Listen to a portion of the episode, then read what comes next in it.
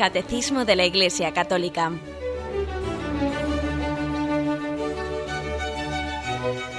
Un programa dirigido por Monseñor José Ignacio Munilla, Obispo de San Sebastián.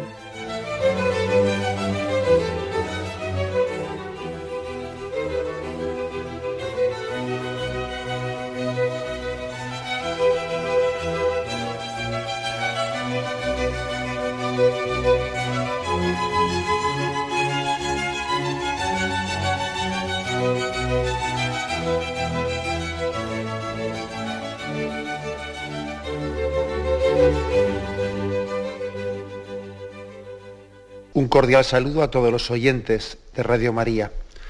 Un día más, con la gracia del Señor, proseguimos el comentario del Catecismo de nuestra Madre la Iglesia. Estamos comenzando, estamos en los prolegómenos de la explicación del sacramento de la penitencia. En concreto estábamos explicando los distintos, los distintos nombres que este sacramento recibe. Habíamos explicado cómo principalmente son cinco nombres conversión, penitencia, confesión, sacramento del perdón, sacramento de la reconciliación. Habíamos explicado los dos primeros y ahora en el punto 1424, que es el que comentamos hoy, 1424, pues después de que ya hablamos eh, así un poco por encima por lo menos qué significa sacramento de la conversión y sacramento de la penitencia, vamos con los otros tres nombres, sacramento de la confesión, del perdón y de la reconciliación.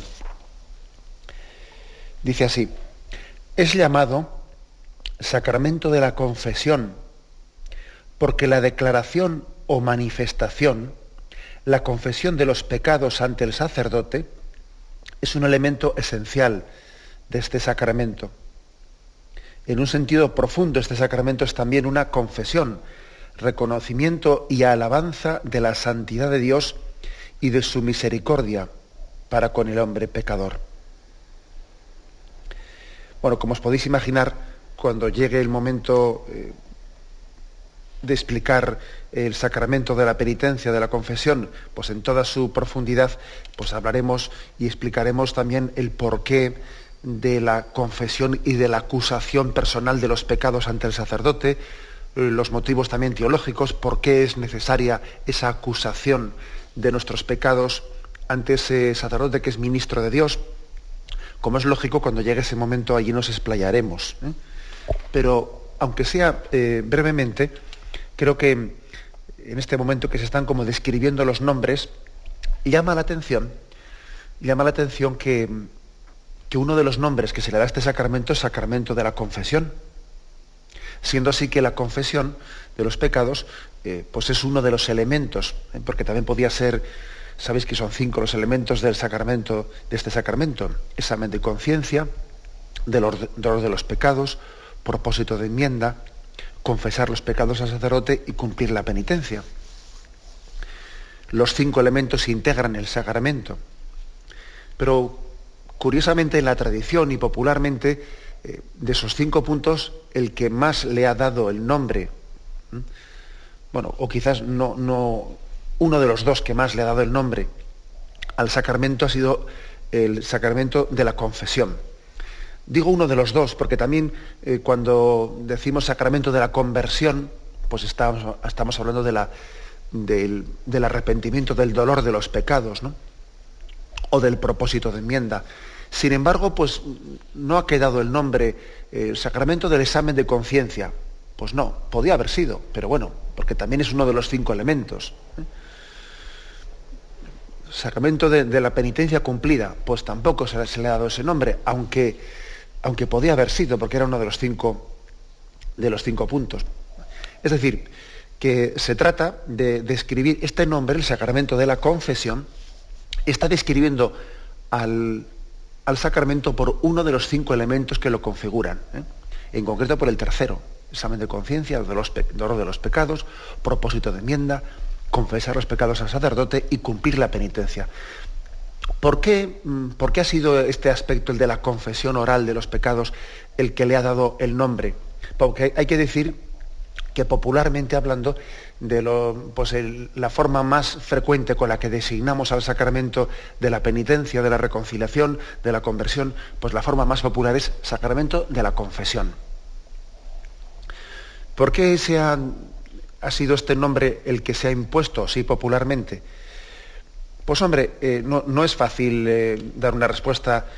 Yo creo que también habrá que decir que el motivo por el que este nombre es el que más, el que más ha cuajado popularmente, porque viene también a responder a esa educación que todos hemos recibido desde pequeños, que hemos recibido en el seno de nuestras familias, a la importancia de ser transparentes, a la importancia de no tener doblez. ¿Cuántas veces hemos recibido de nuestras madres, de nuestros padres en la infancia, ese consejo, eh, más que consejo, incluso ese, eh, hemos sido inquiridos, hemos sido, eh, pues hemos sido guiados, ¿no? Para ser transparentes. ¿Cuántas veces se nos ha dicho en casa cuando éramos pequeños, mira, cualquier cosa que hagas, que hagas mal, dímela directamente a mí, yo que la sepa por ti, que no me tenga que enterar por ahí de lo que has hecho mal. Es importante que si, si has roto una cosa, si una cosa la has hecho mal, que seas tú el que la digas personalmente. Es más, se nos ha hecho, se nos ha hecho hincapié que puede ser mayor la malicia de, haber ocultado una cosa que no del hecho de haberla roto. ¿eh? Dice, pues mira, pues si te ha roto el jarrón, se te ha roto el jarrón, pero, pero lo, peor todavía será que estés ocultándolo o que tengas la incapacidad de ser transparente y ser directo. Yo creo que desde pequeños se nos ha insistido mucho en ese valor, en el valor de la transparencia. De la transparencia. Creo que eso, eso ha formado parte de una educación sana, equilibrada y, posiblemente por eso el sacramento de la penitencia, de la reconciliación, popularmente hablando, pues eh, ha sido descrito con ese, con ese término que lo configura, ¿eh? sacramento de la confesión. El caso es que, como dice como dice aquí, es un elemento también esencial ¿eh? de, este, de este sacramento. Forma parte esencialmente, es decir, ese confesar ante el sacerdote como ministro de, ministro de Jesucristo. Yo creo que también el hecho de que forme parte de ese sacramento la confesión personal remarca mucho que un sacramento es siempre un encuentro personal, un tú a tú. Nosotros no nos acercamos al Señor como rebaño, ¿eh? nos acercamos en un tú a tú. Fijaros es cómo se remarca el hecho de que Jesús dejó las 99 ovejas y fue en busca de la oveja perdida y tuvo un encuentro con la oveja perdida y la buscó, la encontró, la cargó sobre sus hombros. El sacramento de la confesión remarca mucho, y este término remarca mucho, pues el que tu historia concreta es la que Jesús ha buscado. Es la que Jesús ha buscado. Nosotros tenemos una tendencia, cuando estamos en grupo, a abrir el paraguas, como suelo decir yo, así un poco en plan de broma. abrir el paraguas porque lo que se dice para todos, lo que se dice para todos, corre el gran peligro de que no está dicho para nadie en concreto. Vamos a ser claros. Es verdad que si escuchásemos bien la palabra que es predicada a toda la asamblea, la deberíamos de escuchar como dicha para mí personalmente, como si fuese yo el único asistente a esa asamblea, como si no hubiese nadie más en los bancos, como si el sacerdote pronunciase mi nombre propio cuando está hablando. Bueno, eso es verdad. Pero luego también tenemos conciencia de que nuestra, eh, nuestra realidad pues difiere bastante de este ideal y a veces lo que es dicho para todos como si no fuese dicho para nadie. Y es bueno que, nos acordemos de que no hay sacramento que no sea personal. No hay sacramento que no sea personal. algunos parece que, son, es más fácil entenderlo, pero ojo, todos los sacramentos son personales, son un encuentro personal con Cristo. Esto está muy remarcado ¿eh? en el sacramento de la penitencia por esa confesión eh, oral de los pecados. En el fondo también eh, hay que decir que, al Señor le importas tú, eh, le importa tu, tu, bien personal, le importa tu bien. Fijaros que hoy en día, cuando uno siente desinterés por otra persona, cuando no le quiere de verdad, ¿cómo reacciona ante él? Dice, bueno, a mí no me cuentes películas. Le empieza a contar el otro su vida y dice, a mí no me cuentes películas. Ojo, cuando hay un desinterés, uno no está para escucharle al otro, no está para escuchar su historia, no está para escuchar sus penas, no está para escuchar sus pecados tampoco. Con lo cual, el sacramento de la confesión, la confesión personal de los pecados, es signo de interés. A mí me importas tú, me importa tu historia, me importa tu vida. Cuando hay un amor personal, uno no tiene, pues no, tiene reparo, no tiene pereza eh, en entrar incluso en las cosas más desagradables de esa persona, porque es que me importa esa persona. No puedo por menos de, de acercarme a ella. Pues cuando hemos sido pequeños y, no teníamos la capacidad de ir al servicio y, el niño necesitaba que le cambiasen los pañales, ¿quién se acercaba a él? Pues su madre, pues porque ella es capaz de estar, de, estar aguantando un poco pues, la repugnancia que pueda suponer el cambiarle sus pañales, ¿no?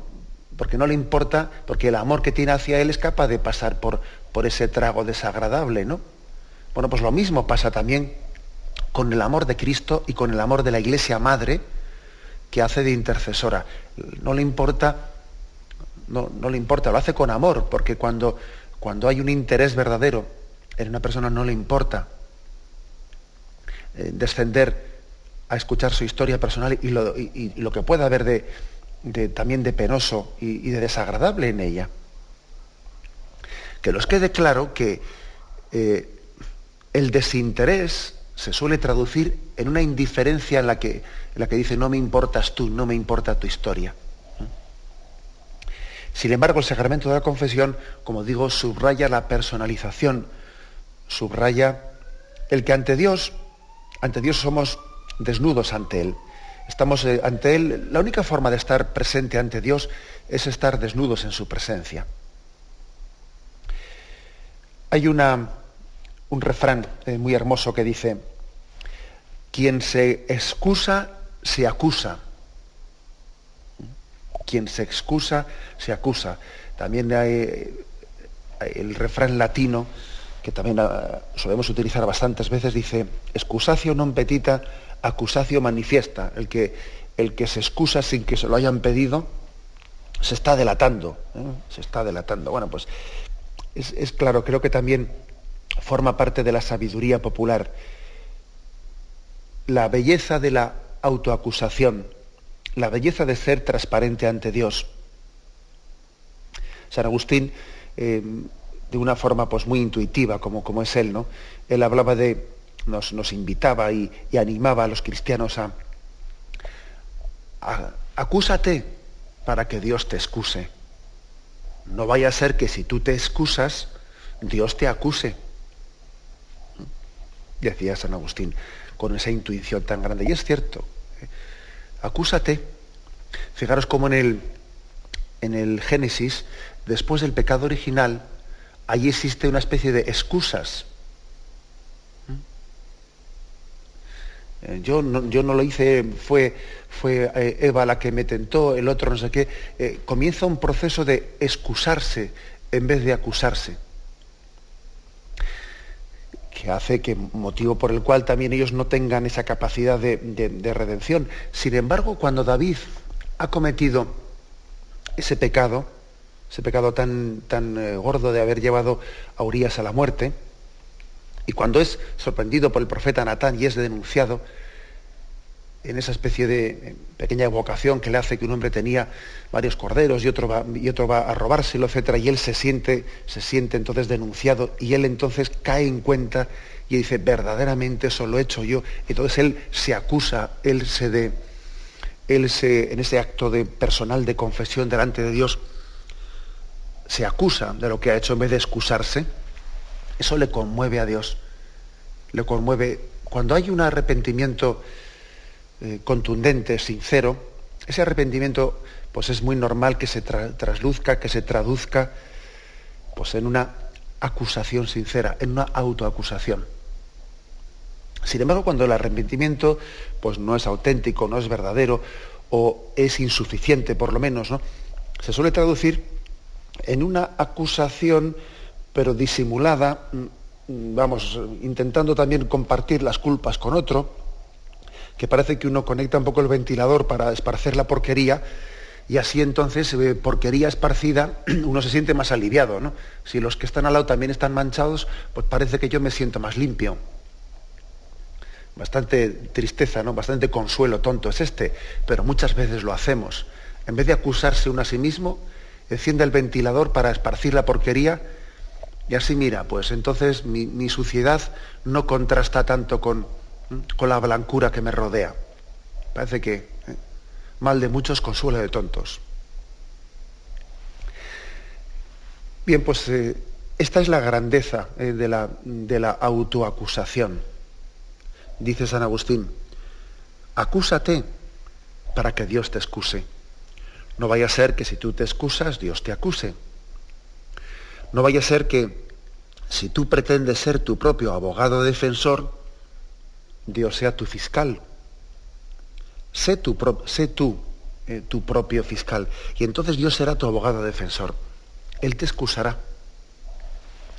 Esa doctrina de San Agustín, pues, eh, pues como decía yo al principio, conecta bastante bien, ¿no? Conecta casi yo diría al milímetro con eso que, que os decía eh, ese, principio de pedagogía en el que hemos sido educados desde pequeños.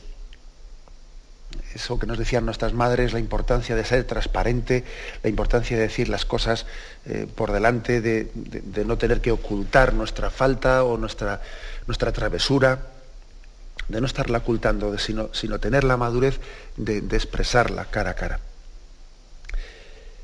Bien, pero me he quedado a medias. Me he quedado a medias porque es que el punto el punto 1424, decía que el sacramento de la confesión se refiere a la confesión de nuestros pecados, pero también dice, en un sentido profundo, este sacramento es también una confesión, reconocimiento y alabanza de la santidad de Dios y su misericordia para con el hombre pecador. Es decir, cada vez que nos confesamos, no se trata únicamente de confesar mi pecado, confesar lo feo de mi vida, es que cuando uno va a este sacramento y confiesa eh, lo peor de su vida, al mismo está confesando lo mejor de Dios. Esto es lo hermoso de este sacramento. Está confesando lo mejor de Dios. Ir a manifestar mis pecados ante el trono de la misericordia es tanto como confesar que si grande es mi pecado, mayor es la misericordia. ¿Por qué digo yo mi pecado? Pues porque lo digo ante un lugar, lo digo ante un, ante, ante un momento en el que estoy confesando que mayor es la misericordia de Dios. El libro de San Agustín de las Confesiones, que es un libro en el que él está narrando pues, la historia de su vida y además no, no tiene ningún reparo no tiene ningún empacho, ninguna vergüenza de estar contando pues, toda la historia de su pecado, los tumbos que dio en su vida, cómo fue dando tumbos, metiéndose en una secta, metiéndose en la otra, escapándose de los consejos de Santa Mónica, de su madre. No tiene, no tiene reparo, no le da vergüenza. Él, bueno, o si le da, la, la supera. ¿Por qué hace esa confesión pública San Agustín? Pues porque él, no por morbo, no por, no, como a veces puede ocurrir también, no, no se trata de morbo, ¿eh? Se trata de que él, contando la historia del pecado de su vida, está alabando a Dios. Está diciendo, qué grande es Dios, qué misericordioso ha sido conmigo. Es una forma de alabanza a Dios. Leo algún, eh, algún párrafo de este, de este libro de San Agustín, Confesiones de San Agustín. Os invoco, Dios mío, misericordia mía, que me criasteis. Y cuando yo os tenía olvidado, no me olvidasteis. Os invoco para que vengáis a mi alma, a la cual preparáis para que os reciba con el deseo que, que le inspiráis. No desamparéis al que ahora os invoca, pues que antes que os invocara me prevenisteis y frecuentemente y sintisteis con muchas maneras de voces para que de lejos os oyese y me convirtiese y os llamase a vos que me llamabais. Porque vos, Señor, borrasteis todos mis méritos malos para no dar su merecido a estas mis manos que os hicieron traición. Y prevenisteis todos mis méritos buenos para galardonar a vuestras manos con que me hicisteis. Porque antes que yo fuese, erais vos. Ni era yo algo para que me otorgaseis el ser. Y sin embargo, he aquí que soy por vuestra bondad, que previno todo eso, que me hicisteis y porque me hicisteis, porque vos no tenéis necesidad de mí, ni yo soy tal bien del que vos pudierais ser ayudado, ni puedo en tal manera serviros como para que no os fatiguéis en el obrar, o para que no sufra mengua vuestro poder. Bueno, pues aquí, como veis, está San Agustín, dale que te pego en, en su libro de las confesiones, diciendo, pues qué paciencia ha tenido Dios conmigo. Yo cuando voy a confesarme, estoy cantando la grandeza de Dios, la misericordia de Dios. Creo que es una buena perspectiva que, que también pues, algún fiel, pues, especialmente cuando le pueda costar especialmente la acusación personal de sus pecados, sería importante que la tuviese. Es decir, yo, confesando mis pecados, estoy alabando la misericordia de Dios. Estoy como diciendo, Dios mío, qué paciencia tienes conmigo, no te cansas nunca, me, miras con ojos eternamente nuevos, con ojos de esperanza, con ojos de alegría, me miras como se mira un niño en el que se tiene puesta toda la esperanza olvidando que, ¿eh? que me ha demostrado muchas veces que es que es súper frágil, pero en ese momento la mirada es una mirada de plena esperanza, como si en ese momento naciese de nuevo, como si no hubiese habido ningún episodio previo que, nos, que, que pudiese llevarnos a desconfiar de Él, con toda la esperanza ¿eh? puesta en Él. Bien, este es el, primer, ¿eh? el, el primero de los nombres que queremos que queremos, que se nos ha ofrecido. El sacramento de la penitencia, de la reconciliación, es llamado sacramento de la confesión. Hacemos un momento de reflexión y seguimos enseguida.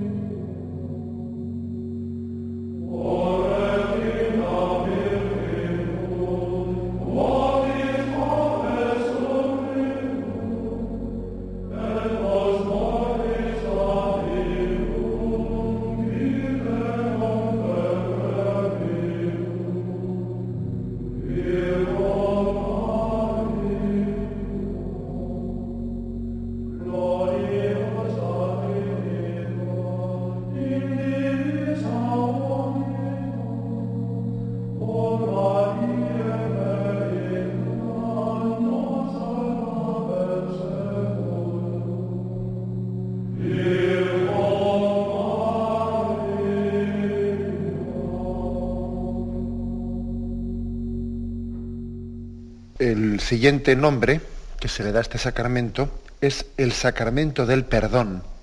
Dice, se le llama sacramento del perdón porque por la absolución sacramental del sacerdote Dios concede al, penitente el perdón y la paz. Bueno, pues eh, don y perdón es, creo que es importante explicar este doble concepto. ¿eh? Nosotros hemos, hemos sido regalados por Dios por sus dones.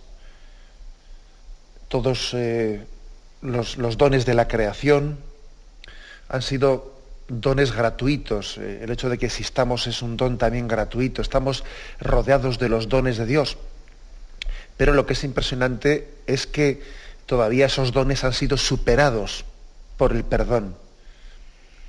Don y perdón ¿eh? son dos términos verdaderamente próximos, que uno hace referencia al otro. Perdón significa don perfecto, don supremo, don perfecto.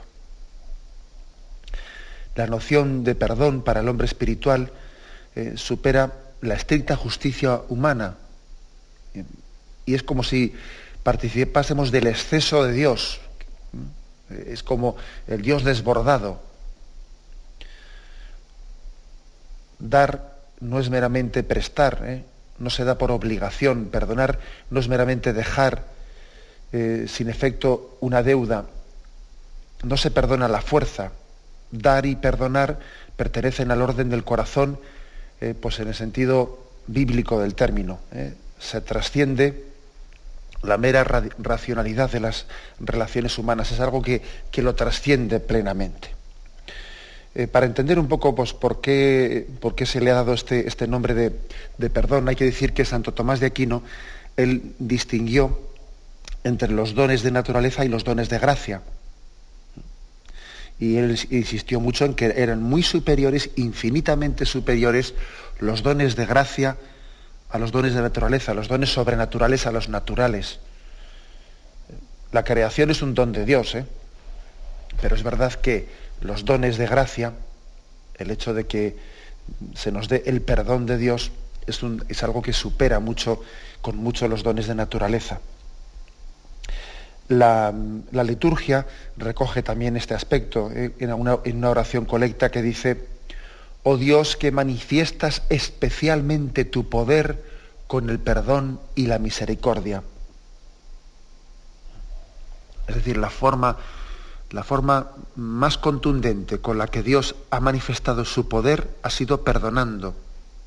Más que creando, fijaros bien, más que creando, más que haciendo un milagro físico, esa es el mayor, la mayor manifestación del, del poder de Dios, de la misericordia de Dios. El, no ya el crear, sino el recrear, el hacernos de nuevo. Eso tenemos que subrayarlo mucho. Por eso eh, la restauración de, de, nuestra unión con Dios pues está también subrayada en ese diálogo de Jesús con Nicodemo. El que no naciere de nuevo no puede entrar en el reino de los cielos. Y así toda la tradición auténtica y todo el magisterio de la Iglesia le llaman renacimiento, regeneración. A la filiación divina no se, no no se llega por voluntad humana, ¿eh? sino por la omnipotente voluntad de Dios. Por eso decimos que es la recreación, una segunda creación todavía mayor que la primera, mucho más perfecta que, que la primera. Por esto subrayar eh, que el sacramento de la penitencia tiene este nombre de sacramento del perdón, del perdón, es subrayar la capacidad de Dios de dar paz, de ser fuente de paz y fuente de alegría.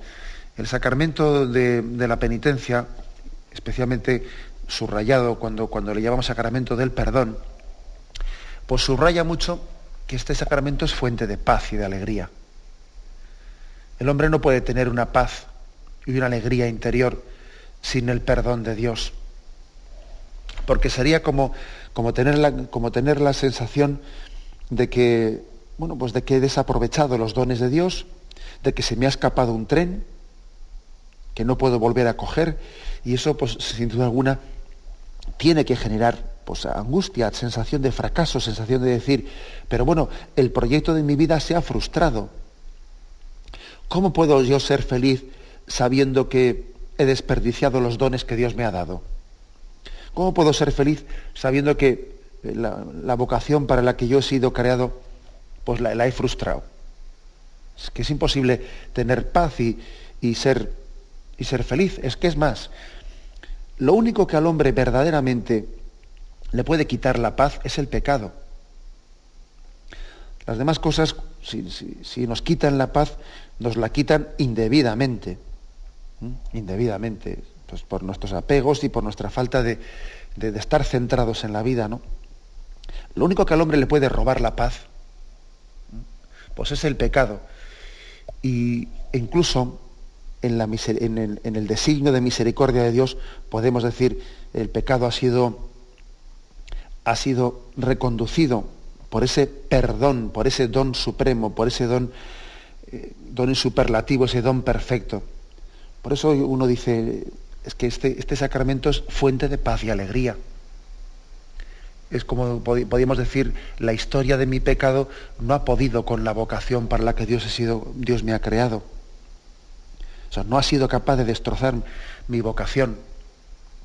Dios tiene capacidad de, reconducir. Esto es fuente de perdón. Hay, sin duda alguna, el sacramento de la penitencia ayuda mucho a tener ¿eh? una, una, psicología, eh, sí, una psicología sana y equilibrada.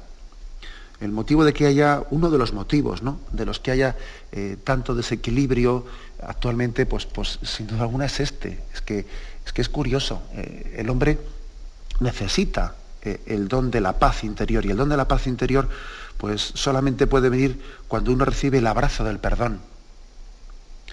Por ejemplo, por ejemplo, en las enemistades largamente sostenidas pues, eh, entre familias, entre amigos, etc., esas enemistades acaban, acaban destrozando interiormente a una persona, la acaban endureciendo. Si uno se va habituando, si va haciendo callo, como se dice, ¿no?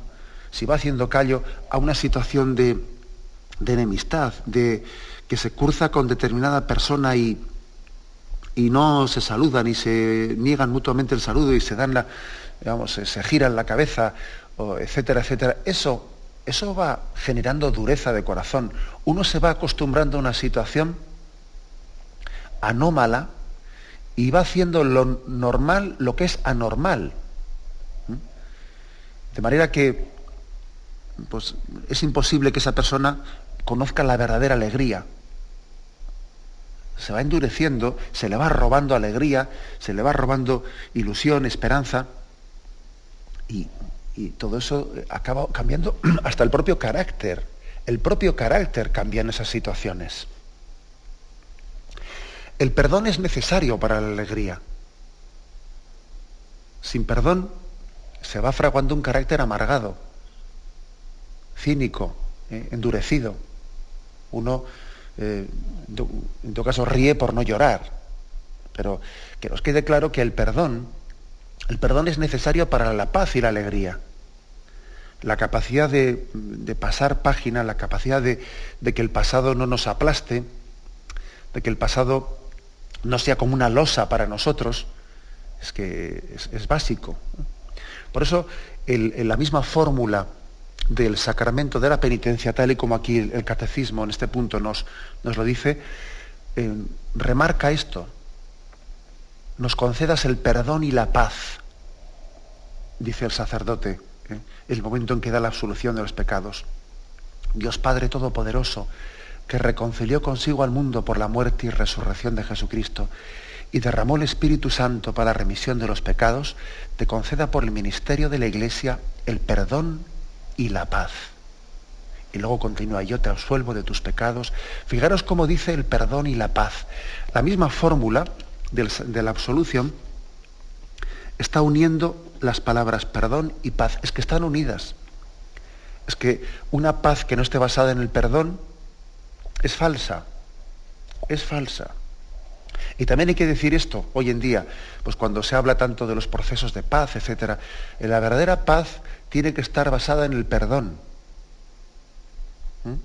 Una paz verdadera no es una paz que es una especie de cálculo de, cálculo de egoísmos consensuados, ¿no?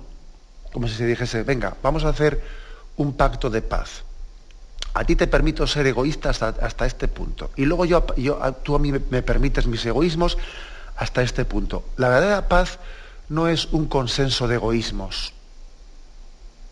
La verdadera paz es la que parte de un arrepentimiento, un arrepentimiento sincero, del que se obtiene el perdón. Sin arrepentimiento, sin perdón verdadero, la paz estará siempre construida sobre bases de, vamos, de, papel, de papel de fumar. Bien, vamos a hacer un momento de, reflexión antes de pasar al, siguiente, al siguiente nombre de, este, de, estos, de estos cinco nombres con los que se designa a este sacramento del perdón.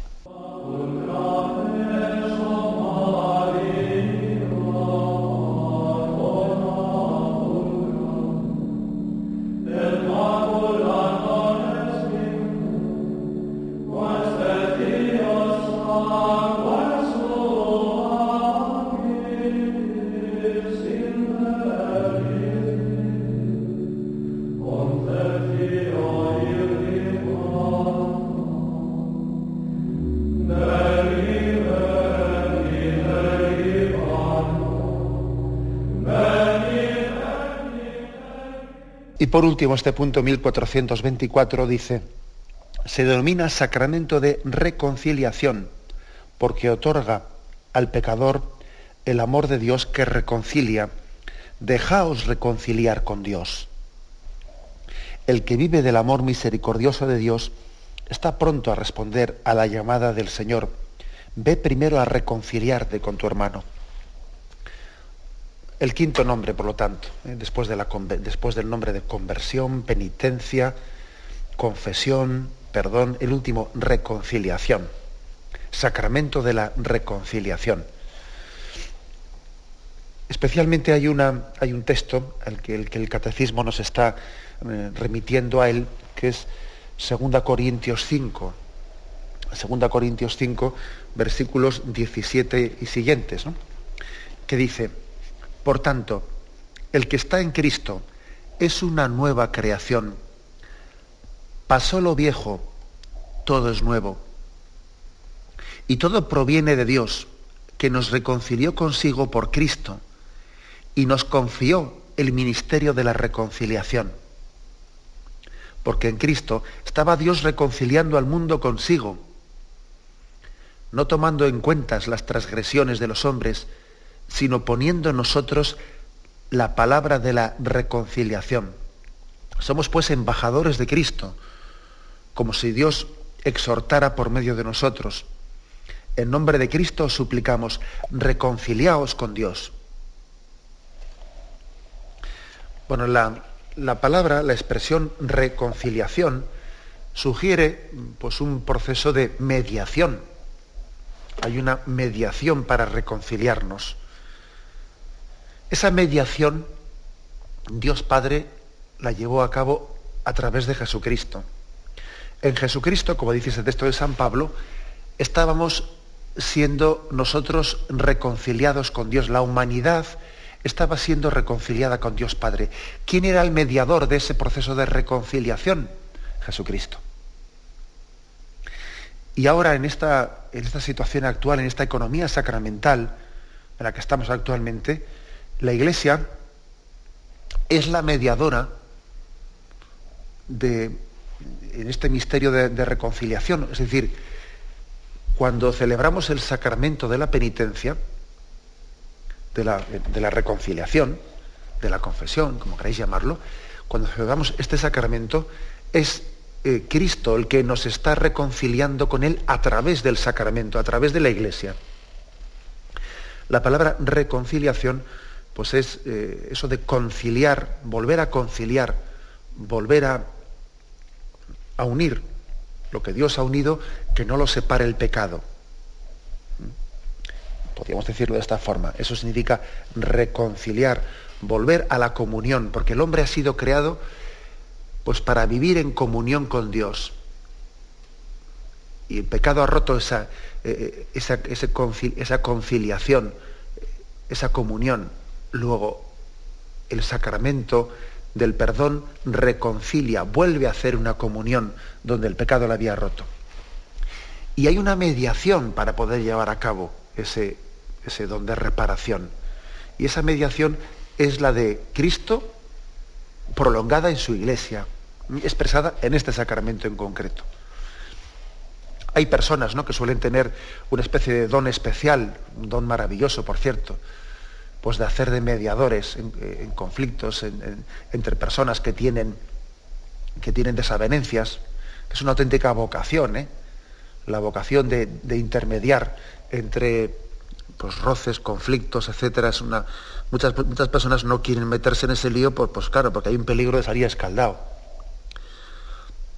Bueno, pues eh, algo así, eh, esa capacidad de, intermediar, esa capacidad de poner paz donde el pecado ha puesto discordia y ruptura, ese, ese es el sacramento de la, de la penitencia. Es como si alguien sentase a dos personas bien distintas ¿no? o bien distanciadas una de la otra. y ese que nos sienta es Jesucristo, es la iglesia, es nuestra madre, nos dice, ven a reconciliarte, ven, aprende a, a recibir ¿eh? el don de la paz y el don de la alegría. Ven, exprésate, ¿eh? deja que Dios te hable y tú también háblale a Dios. ¿eh?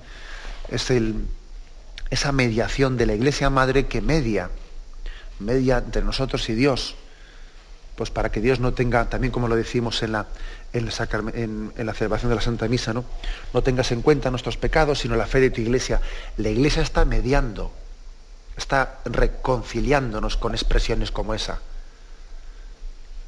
Es, hermoso verle también a Moisés en el monte Sinaí, pidiendo perdón por su pueblo, diciendo, Yahvé, ten compasión de este pueblo que es duro de cerviz, no acabes con ellos. Bien, es una manera de hablar porque es que el mismo Yahvé quiere, que, quiere dar el don de la vida, no es que haya que convencerle de ello pero es verdad que eso está significado en esa mediación.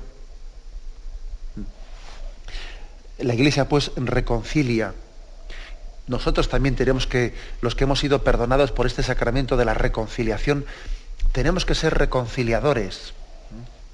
Tenemos que extender pues ese don que hemos recibido hacia nuestros hermanos y intentando llevar a la reconciliación con Dios a quien rompió la comunión con Él intentando también, como decía, ser testigos de reconciliación entre quienes están enemistados, quienes están verdaderamente pues, eh, distanciados por, el, por la ofensa. Y se nos ofrece otro, otro texto. Ve primero a reconciliarte con tu hermano, se nos dice Mateo 5:24. El texto ya os, ya os, haréis un poco, lo, lo recordaréis, dice, habéis oído que se dijo a los antepasados, no matarás, y aquel que mate será reo ante el tribunal. Pues yo os digo, todo aquel que se encolerice contra su hermano será reo ante el tribunal. Pero el que llame a su hermano imbécil será reo ante el Sanedrín. Y el que le llame renegado será reo de la ajena del fuego. Si pues al presentar tu ofrenda en el altar te acuerdas entonces de que un hermano tuyo tiene algo contra ti, deja tu ofrenda allí delante del altar y vete primero a reconciliarte con tu hermano. Luego vuelves y presentas tu ofrenda. Fijaros que, eh, que, este texto habla de la importancia de la reconciliación como paso previo a presentarse delante de Dios, a presentarse ante su presencia. El hombre no puede presentarse fracturado ante Dios. Acordaros de cómo, cómo cuando Caín eh, estaba, después de haber cometido su pecado contra su hermano, estaba ante Yahvé, Yahvé le decía, ¿dónde está tu hermano? ¿Dónde está tu hermano? Dios, cada vez que le, que le decimos, Padre mío, Él te dice, Padre mío, ¿y dónde está tu hermano? Tu hermano también le llama, me invoca con nombre de Padre. Si los dos me llamáis Padre es que debéis de ser hermanos, ¿no? ¿Dónde está tu hermano Caín? ¿Acaso soy yo el guardián de mi hermano? Pues claro que lo eres. Claro que lo eres. Hay una llamada pues profunda, ¿no? A que ante Dios nos presentemos reconciliados. Que este sacramento sea un sacramento de volver a la comunión en la que Dios nos ha creado. Sacramento pues que expresa esa, esa capacidad de, de volvernos a, de volver a ser ante Dios lo que, lo que, hemos, lo que comenzamos a ser cuando salimos de sus manos. ¿no? Él nos creó como familia. Nos creó en comunión de amor y en comunión de amor y como familia también tenemos que retornar a Él. Bien, dejamos aquí esta explicación de los cinco nombres de este sacramento. Conversión, penitencia, confesión, perdón, reconciliación. Me despido con la bendición de Dios Todopoderoso. Padre, Hijo y Espíritu Santo, descienda sobre vosotros. Alabado sea Jesucristo.